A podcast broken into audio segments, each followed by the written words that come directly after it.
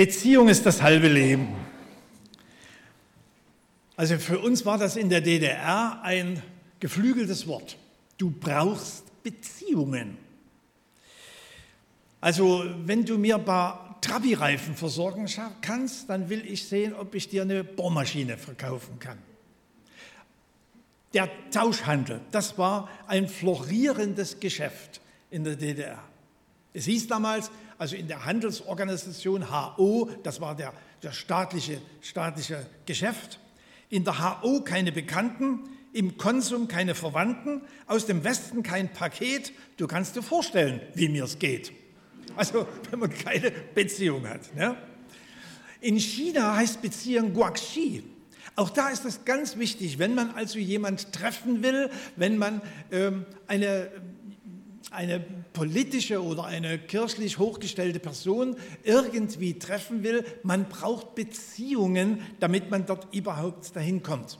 Und wer kennt das von heute? Nicht auch Beziehungen, du brauchst sie beim Arzt, wenn du also einen Termin brauchst. Und wenn das dringend ist, ist es gut, du hast Beziehungen und bist nicht nur privat versichert. Ja? Also Beziehungen. Auch heute brauchen wir natürlich Beziehungen. Und das hat Gudrun schon angedeutet, die Beziehung zu sich selbst, die Beziehung zur Umwelt, die Beziehung zu den Mitmenschen, unsere Beziehung zur Zeit, zur Gesellschaft. Aber wir Menschen brauchen auch eine Beziehung zu Gott. Das wissen wir hier in der L4. Für Gottesleugner oder für die vielen Gleichgültigen ist die Beziehung zu Gott gleich Null. Sie wollen sie nicht. Aber über die wollen wir heute mal nicht philosophieren. Es geht um unsere Beziehung zum Schöpfer, zum Schöpfer allen Lebens.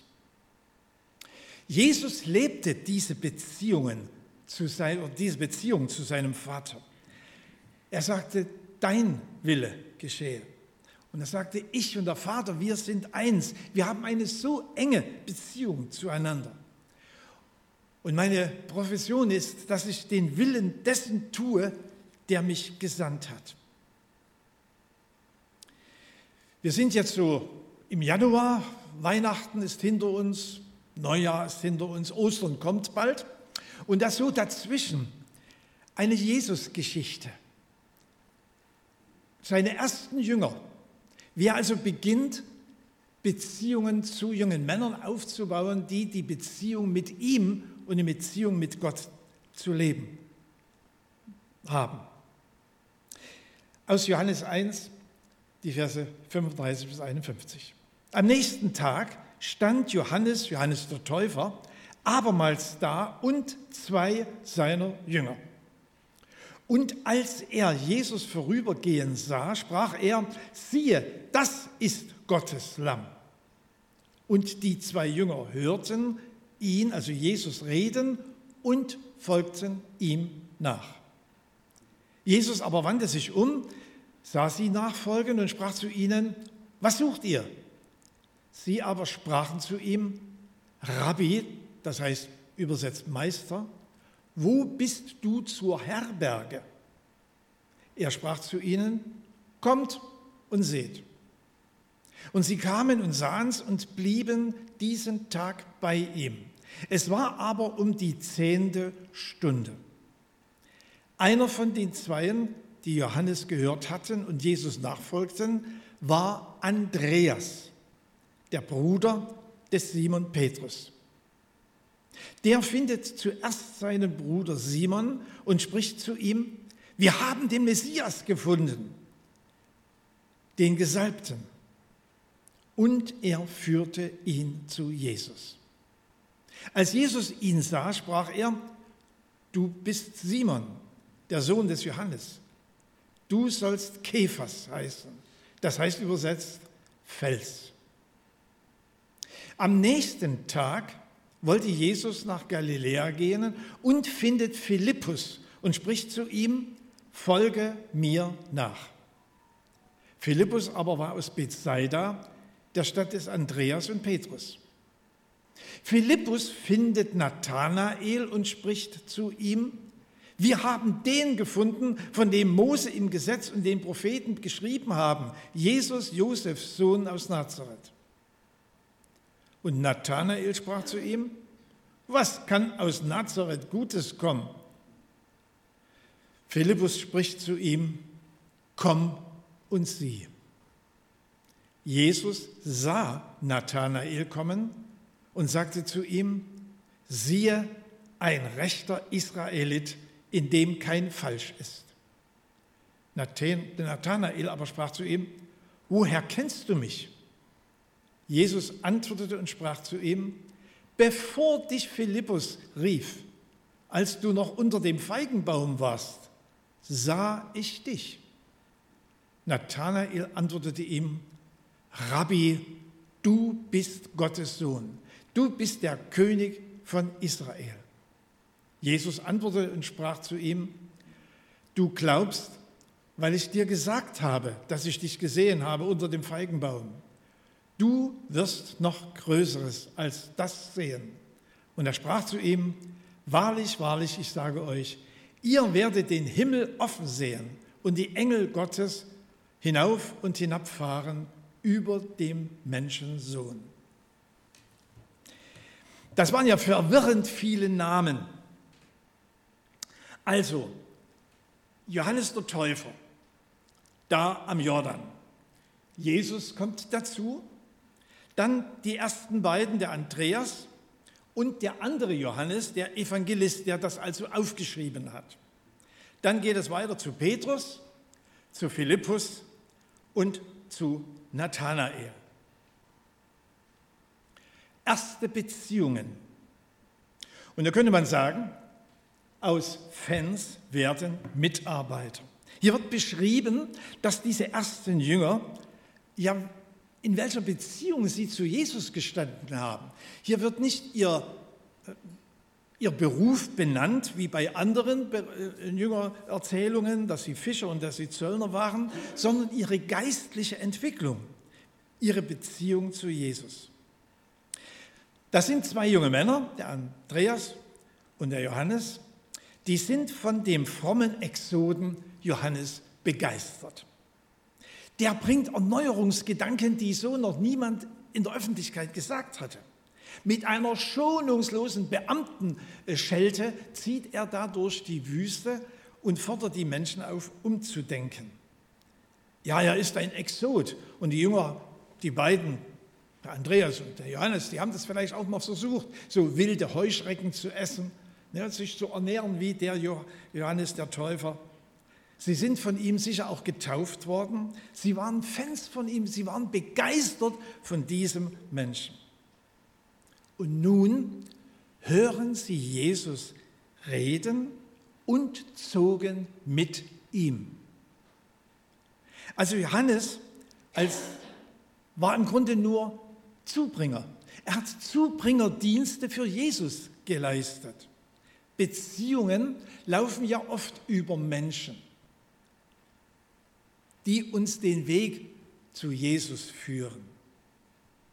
Aber wir sind kein Fanclub, sondern es ist der Hinweis auf Jesus. Hinführer zu Jesus. Selbst zurücktreten, das ist oft schwer, das kennen wir in der Jugendarbeit, wenn dann so ehrenamtliche Mitarbeiter flügge werden, gehen ihre eigenen Wege, aber dann eben sie gehen zu lassen, weil sie einen anderen Weg mit Jesus gehen, als ich das vielleicht so propagiert habe. Jesus ist derjenige, der diese Beziehung zu Menschen will. Und da schickt er Leute los, die diese Beziehungen aufbauen.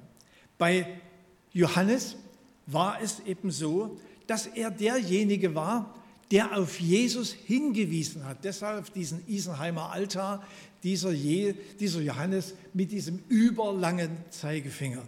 Hinweis auf Jesus.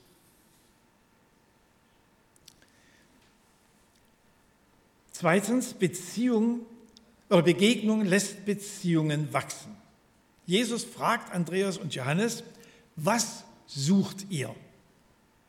Merkwürdige Frage. Aber vielleicht ein Gedankenimpuls. Was suchen wir, wenn wir in die Gemeinde kommen? Was suchen wir bei Jesus?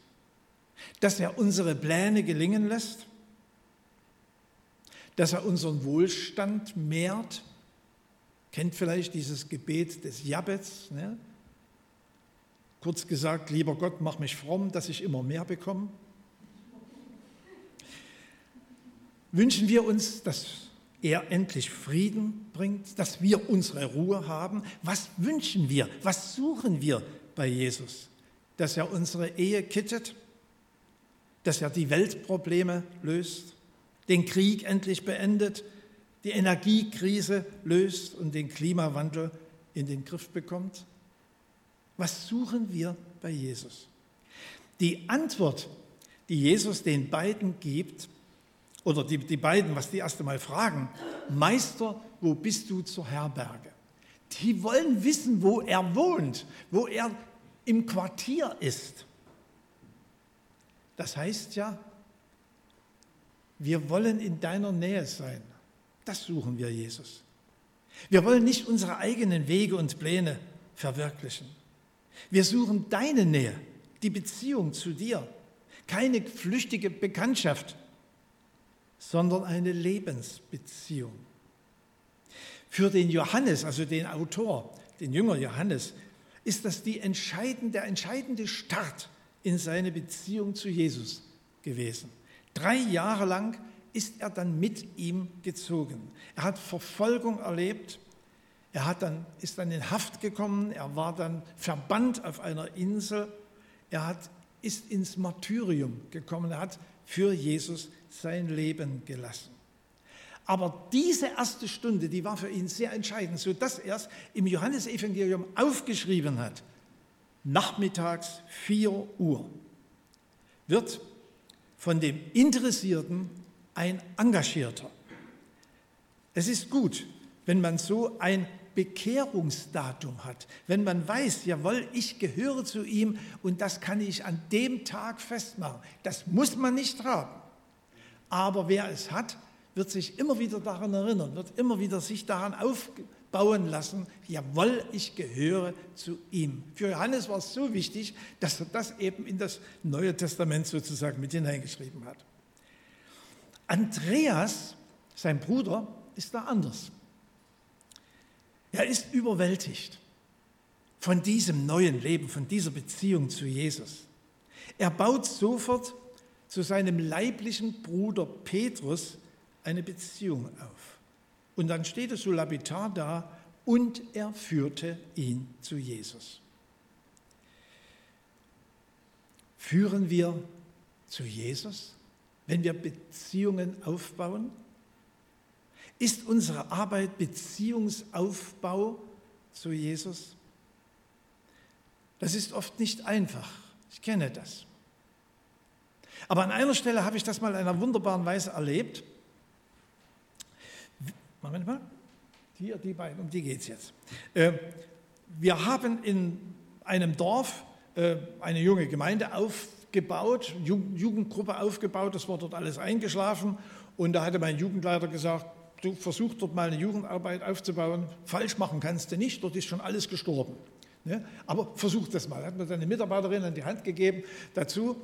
Ähm, und dann haben wir die Leute im Dorf besucht, die Jugendlichen im Dorf besucht. Ja, da kamen so drei, vier, aber einer, auf den waren wir besonders scharf, der Michel. Und der hat immer wieder abgewählt ab, ab, abgewiesen. Sagte heute nicht, vielleicht das nächste Mal. Aber wir sind jede Woche wieder zu dem Michel und haben ihn eingeladen. Und diese intensive Besuch, dieser intensive Besuchsdienst, die hat den, den Michel dann dazu gebracht, dass er eines Tages nicht mehr Nein sagen konnte und ist dann mitgekommen.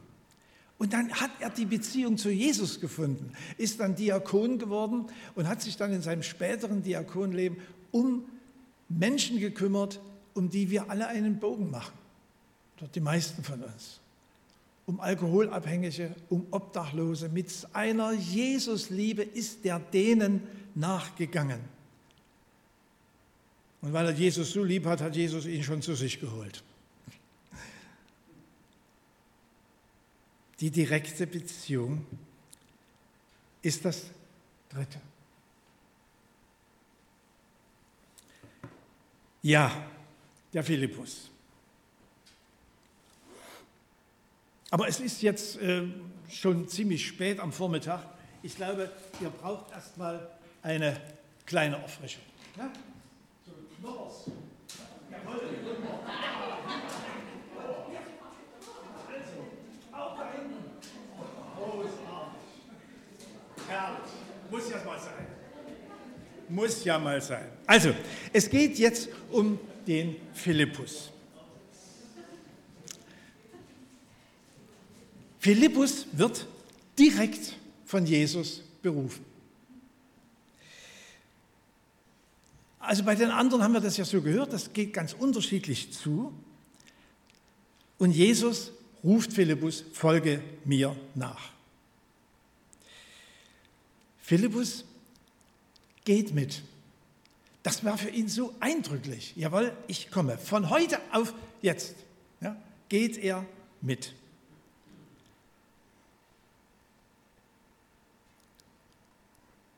Wie unterschiedlich werden wir eigentlich berufen?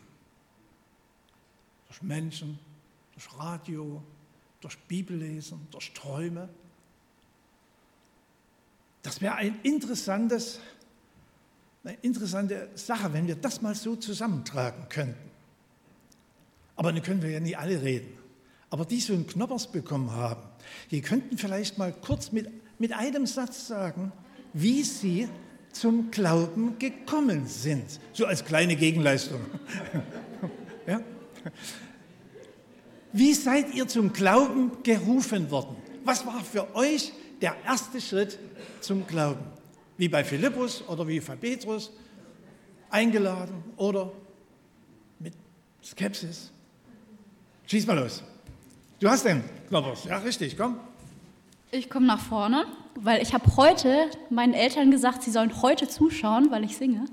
Ähm, ich bin durch meine Eltern zum Glauben gekommen und da bin ich sehr dankbar für. Danke, sehr schön. Diesen Segen hatte ich auch. Ich durfte in einer ähm, christlichen Familie aufwachsen und bin damit quasi in den christlichen Glauben reingeboren. Aber ich hatte immer die eigene Entscheidung, den Glauben selber kennenzulernen. Ich bin nur gesegnet worden und quasi die Taufe war dann wirklich das Erlebnis für mich, wo ich selber gesagt habe, ich möchte wirklich zeigen, dass ich Jesus nachfolge und zu ihm gehören möchte. Genau. Danke. Sag mal, habt ihr so eine Frauenhandballmannschaft hier? genau. Also ich bin ja auch in dem christlichen Elternhaus aufgewachsen, aber bei mir war es konkret bei einer Evangelisation. Da hat dann der Evangelist so immer am Ende der Veranstaltung beim Gebet aufgewerben, wer zu Jesus gehören möchte, der hebt die Hand. Und da wusste ich an einem Abend, ich bin gemeint, ich konnte gar nicht anders. Danke, ja. Ja, äh. Ich durchbreche jetzt mal die Frauenquote. Aber ähm, ich muss auch sagen, ich bin durch meine Eltern äh, in den christlichen Glauben reingewachsen. Ich habe die EC-Karriere hinter mir, christlicher Kindergarten, christliche Kinderstunde, dann äh, Gemeinde und EC. Letztendlich äh, waren es halt auch die christlichen Freizeiten, ähm, wo ich mich dann halt tatsächlich für Jesus entschieden habe. Und äh, ich habe mal so ein bisschen nachgerechnet. Es wird dieses Jahr ungefähr, dass ich 40 Jahre lang mit Jesus leben darf. Das ist wirklich eine Gnade. Okay. Die Eltern spielten eine große Rolle. Das konnte natürlich bei den Jüngern nicht sein. Ist ja klar. Ne? Nur der Timotheus, der hat eine gläubige Mutter gehabt, dann später im Neuen Testament. Also, Beziehungen. Nur, dass Jesus selber beruft, wie bei Philippus, das entbindet uns nicht von dem Auftrag, erfinderisch und liebevoll Beziehungen zu knüpfen. Ihr Eltern, habt ihr gehört? Viele sind durch die Eltern zum Glauben gekommen. Geben wir uns Mühe, unseren Kindern, unseren Enkeln diese Beziehung zu Jesus zu ermöglichen. Nächstes Beispiel. Philippus und Nathanael. Nathanael sitzt unter einem Feigenbaum. Warum, was er dort gemacht hat, keine Ahnung, wird nicht beschrieben, völlig unwichtig. Jedenfalls findet Philippus ihn dort. Er trifft ihn nicht zufällig, sondern er sucht ihn, er begibt sich auf den Weg, er macht sich Mühe darum, dass der Philippus die Beziehung zu Je äh, dass der Nathanael die Beziehung zu Jesus findet. Dreimal ist vom Finden hier die Rede. Auch im Reich Gottes muss viel investiert werden. Wie sehr Philippus mit Überzeugung und Liebe sucht, wird in dem Gespräch deutlich. Er kommt ihm auf dem jüdisch-biblischen Weg entgegen. Ich lese die Verse nochmal 45 und 46. Philippus findet Nathanael und spricht zu ihm, wir haben den gefunden, von dem Mose im Gesetz und den Propheten geschrieben haben, Jesus, Josefs Sohn aus Nazareth. Nun ist der Nathanael scheinbar ein bewanderter Mensch. Also in der Bibel kennt er, also im Alten Testament kennt er sich aus, deshalb geht ihm ja Philippus so äh, kommt ihnen ja dort entgegen. Und jetzt kommt das, dass der Nathanael sagt, was kann aus Nazareth Gutes kommen? Nazareth war damals die Hochburg der Zeloten. Das waren, naja, man könnte sagen, das waren Terroristen, die sich hauptsächlich immer wieder gegen die Römer aufgelehnt haben, die Amokläufe durchführten und dann eben auch viel Leid über das Volk Israel gebracht haben, weil die äh, Römer eben erbarmungslos zurückgeschlagen haben. Aber die kamen aus Nazareth. Da war nichts mit Gutem aus Nazareth. Philippus spricht zu ihm, komm und sieh. Als Philippus keine Argumente mehr hat, lässt er die Beziehung trotzdem nicht abreißen. Komm und sieh. Wir waren mal zu einer Evangelisation, äh, mehrere Evangelisten waren da zusammen, in der Erzgebirgsstadt Aue, so eine richtige Industriestadt, Jugendevangelisation. Und die Freie Deutsche Jugend, die staatliche Jugendorganisation, die FDJ, die hatte so eine kleine äh, Truppe dahin geschickt, sie sollten das mal ein bisschen aufmischen. Nicht mit Gewalt, aber so mit blöden Zwischenbemerkungen äh, und dann eben mit Applaus an der völlig verkehrten Stelle und so. Also das war etwas mühsam, da eben eine Evangelisation dann von vorn durchzuführen. Und einer von diesen Freunden, der ist dann hinterher äh, vorgekommen und wollte mit mir diskutieren. Und sein, erstes, sein Argument war, zeig mir deinen Gott und dann glaube ich dran. Es gibt ja alles nicht. Äh, nur das, was man sehen kann, das ist Existenz. Zeig mir deinen Gott und ich glaube dran. Und ich habe mit ihm diskutiert und so, das ist ja alles nicht, man kann das nicht so. Aber ich, im Grunde habe ich mit Händen und Füßen gebetet, lieber Gott, jetzt zeig mir doch, wie ich dem irgendwie ein Argument bringen kann. Und dann fiel mir ein, äh, hinter der Bühne hatten wir ein riesengroßes Plakat gespannt mit dem Thema der Evangelisation und da war der Altar völlig verdeckt. Und ich sagte, wenn das, dachte mir, wenn das, ich wusste selber nicht, wie der Altar aussieht. Wenn der Altar ein Christusbild hat, ein Kruzifix, dann habe ich zu dem jungen Mann gesagt, gut, ich zeige dann. Ja. Ja, wieso? Ja, komm mit, komm mit, komm mit, ich zeige dann. Und da sind wir hinter, die, hinter diese Leinwand gegangen und zum Glück war da ein Kruzifix. Und dann habe ich ihm gesagt, du, das ist unser Gott, der aus Liebe für uns stirbt. Komm und sieh, das ist unser Gott. Und Jesus geht auf Nathanael ein. Er hält ihm keine Standbauke, dass er so voller Zweifel gewesen sei. Er hat sogar ein anerkennendes Wort für ihn. Du bist ein aufrichtiger Israelit. In dir steckt keine Lüge. Und dann sieht Nathanael, wie Jesus sieht. dass er durchsieht. Nicht nur, dass er ihn schon hinter dem Gebüsch des Feigenbaums gesehen hat, sondern dass er auch hinter die Ausreden und hinter die Ausflüchte sieht. Und so geht Nathanael die Beziehung mit Jesus ein. In der Apostelgeschichte wird dann weiter erzählt, wie diese Gemeinde und wie die einzelnen Christen und auch die Führer der Gemeinde Beziehungen aufbauen. Die Gemeinde, sie trafen sich täglich miteinander, sie lebten ihre Beziehungen, sie tauschten sich aus bis hin zur Gütergemeinschaft. Petrus nimmt die Beziehung zum heidnischen Offizier Cornelius in Caesarea auf. Paulus geht zu, den Frauen, zu der Frauengruppe am Fluss in Philippi und nimmt die Beziehung zu ihnen auf, obwohl das für einen Mann eigentlich undenkbar war damals. Er nimmt die Beziehung auf. Oder auf dem Marktplatz von Athen geht Paulus auf die geistlichen Philosophen zu und bietet ihnen die Beziehung zum auferstandenen Jesus an.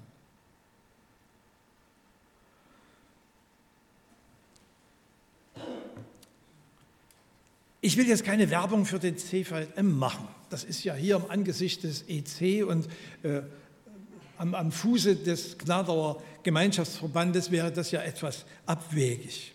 Aber da habe ich Beziehungen erlebt und dass der Osten so schnell auch CVM wieder gegründet hat. Das hängt damit zusammen, dass der CVM im Westen eben die Beziehung zum Osten nie aufgegeben hat. Die haben uns besucht, die haben Schwierigkeiten auf sich genommen an der Grenze. Die haben Pakete geschickt. Die haben die Beziehung zu uns aufgebaut und so ist Beziehungen erwachsen. Aber aus meiner Erfahrungsgeschichte der Beziehung mal noch ein anderes oder zwei andere Beispiele. China. Beziehung zum YMCA, zu dem CVM in China, einem kommunistischen Land. Und dort bin ich natürlich auch immer in die Gottesdienste gegangen. Die sind ja rammelvoll. Ne? Da gibt es mehrere Gottesdienste am Tag, weil die einfach die Leute nicht unterbringen. Und da habe ich so eine Pastorin gefragt, wie macht ihr das? Habt ihr dann auch Evangelisation? Macht ihr auch sowas wie Pro Christ oder eben so Großveranstaltungen? Und da sagt sie, nein, das können wir nicht machen. Machen wir nicht. Ja, aber wie wächst ihr dann so? Und da sagt sie, weil diese Menschen, die, zu, die Christen geworden sind, einfach ihre Familienglieder, Mitglieder mitbringen, weil sie ihre Nachbarn mitbringen, weil sie ihre Arbeitskollegen mitbringen, weil sie die Beziehungen so wachsen lassen in ihre weltlichen Beziehungen hinein. So wachsen die Gemeinden. Wir haben eine Gruppe besucht von äh, Gruppenleitern, die so kleine Bibelgruppen leiten, also neben dem Gottesdienst innerhalb der Woche. Und jeder von diesen Menschen hier hat eine kleine Gruppe, die er geistlich begleitet und die er eben aufbaut, mit denen sie beten, Bibel lesen und so weiter. Und man sieht schon, das sind ja ganz unterschiedliche, schon im Äußeren, ja, ganz unterschiedliche Menschen. Diese Frau ist Analphabetin. Sie kann nicht lesen, schreiben auch nicht. Aber sie hat eine tiefe Liebe in ihrem Herzen zu Jesus. Und da habe ich mich gefragt, wie leiteten die einen Bibelkreis? Ganz clever. Sie holt sich aus dem Studentenheim Studenten und sagt, du kannst doch lesen. Du, wir haben eine Versammlung, wir brauchen jemanden, der uns mal was vorliest. Kommst du mal mit? Und dann kommt er mit in diesen Hauskreis und dann gibt sie ihm die Bibel und sagt, lies uns mal das und das vor. Und dann ist der Student so begeistert davon, dass es solche, solche Sätze gibt, dass es diese Bibel gibt, dass er nächste Woche wiederkommt, dass er mehrfach kommt und schließlich zu dieser Gemeinschaft dazugehört. Beziehungen wachsen. Und dann gibt es in China ja noch die Hausgemeinden, also diese Bibelgruppen, ja, aber es gibt auch die Hausgemeinden, die nicht offiziell sind. Und die konnten wir natürlich nicht mit unserer Gruppe besuchen, aber eine solche Hauskreisleiterin, eine Unternehmerin, haben wir dann zu uns ins Hotel eingeladen. Und das Erste, was sie sagte, bitte macht alle eure Handys aus. Überwachungsstaat China. Ne? Aber es geht. Und sie äh, leitet eine solche Hausgemeinde. Sie wechseln immer mal das Haus, aber ihr Haus, sie hat ja extra ein großes Haus sich bauen lassen. Als Unternehmerin hat sie auch die Finanzen, finanziellen Mittel dafür. Und da versammeln sie sich und da kommen Menschen zum Glauben. Und wenn die Gruppe zu groß wird, wird sie geteilt. Hausgemeinden, die Beziehungen wachsen lassen. Beziehung ist das halbe Leben, habe ich als Thema drüber gesetzt. Stimmt nicht ganz. In der Beziehung zu Jesus geht es nicht um das halbe Leben, sondern um das ganze Leben. Mit ihm in Beziehung zu sein, heißt ihm zur Verfügung zu stehen, ihm alle meine Lebensbeziehungen zu unterstellen, unterzuordnen. Die Beziehung zu mir selbst, die Beziehung zu meiner Familie, die Beziehung zu meinen Kolleginnen und Kollegen, die Beziehung zu meiner Sexualität, die Beziehung zu meinen Finanzen, die Beziehung zu meinem Hobby, zu meinen Sehnsüchten. Es sind ja nicht die 70 bis 90 Jahre hier, sondern es geht um die Beziehung über den Tod hinaus. Dafür brauchen wir eine Beziehung zu dem, der auferstanden ist, der nach unserem Tod auf uns wartet. Johannes schreibt immer wieder in seinem Evangelium davon, dass wir in Christus bleiben sollen und die Beziehung zu ihm nicht aufkündigen. Wenn, wir, wenn ihr bleiben werdet in meiner Liebe, so sagt Jesus, also in der Beziehung zu mir, wird meine Freude in euch bleiben und eure Freude wird vollkommen sein. Und was ist die Freude des Glaubens? hier im nötigen Geflecht der Beziehungen eine wichtige Beziehung aufzubauen, sie nicht aus den Augen zu lassen. Die Beziehung, dass wir getröstet sind, dass wir getragen sind oder wie die Jahreslosung es sagt, dass Gott uns sieht. Und dann am Tag unserer Erlösung die unaussprechliche Freude zu erleben, mit Jesus vereint zu sein. mit am Hochzeitsfest im Himmel zu schlemmern oder das große Halleluja am Thron Gottes mitzusingen. Jesus sagt zu Nikodemus, ihr werdet den Himmel offen sehen.